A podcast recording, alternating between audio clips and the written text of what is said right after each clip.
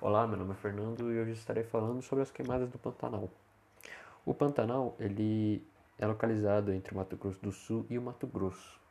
E o Pantanal basicamente é um tipo de vegetação úmida que é regada por uma bacia. Ele apresenta uma característica bem interessante em que ele não é inundável, ele não é inundável naturalmente. E mesmo com o nome parecido, o Pantanal ele não é um, um, tipo de pântano, ele não, não, não tem nada a ver com pântano. As suas, ele tem algumas características parecidas com o tipo de vegetação de pântano, mas ele não é considerado um pântano, ele não é um pântano. Mas por que eu estou falando basicamente das queimadas em 2020, agora no Pantanal?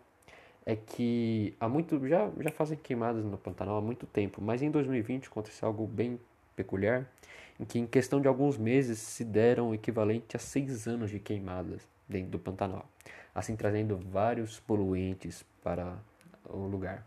Para aqueles que não sabem, basicamente, a queimada é uma prática primitiva de agricultura que é focada na limpeza de terrenos por uso controlado do fogo.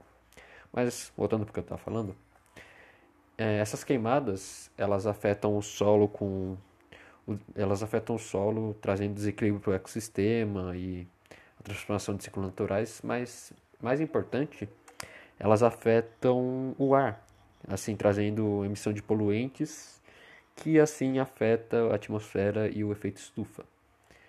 É uma dessas consequências é que um, uma dessas consequências foi um, uma coisa um, que aconteceu agora no Rio Grande do Sul, que foi é, a chuva escura. A chuva escura é um efeito que acontece com grande poluição do ar, com grande quantidade de fumaças, que afeta as nuvens, assim afetando a água que elas carregam, assim fazendo com que a chuva, que a água da chuva se tornasse poluída e, e ganhasse uma característica em que a água ela estava preta, ela estava escura.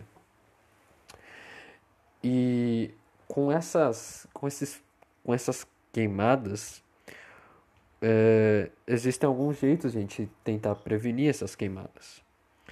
E claro que algumas das queimadas elas são feitas de propósito, de por elas são feitas de propósito por é, pessoas que não não deveriam estar fa fazendo aquilo, mas para pessoas que não querem causar uma queimada, alguns dos das prevenções que você pode fazer é, tomar cuidado com fagulhas em geral, como bitucas de cigarro, é, fogueiras ou, a, ou o próprio lançamento de balões de ar quente, é, não queimar móveis ou lixos.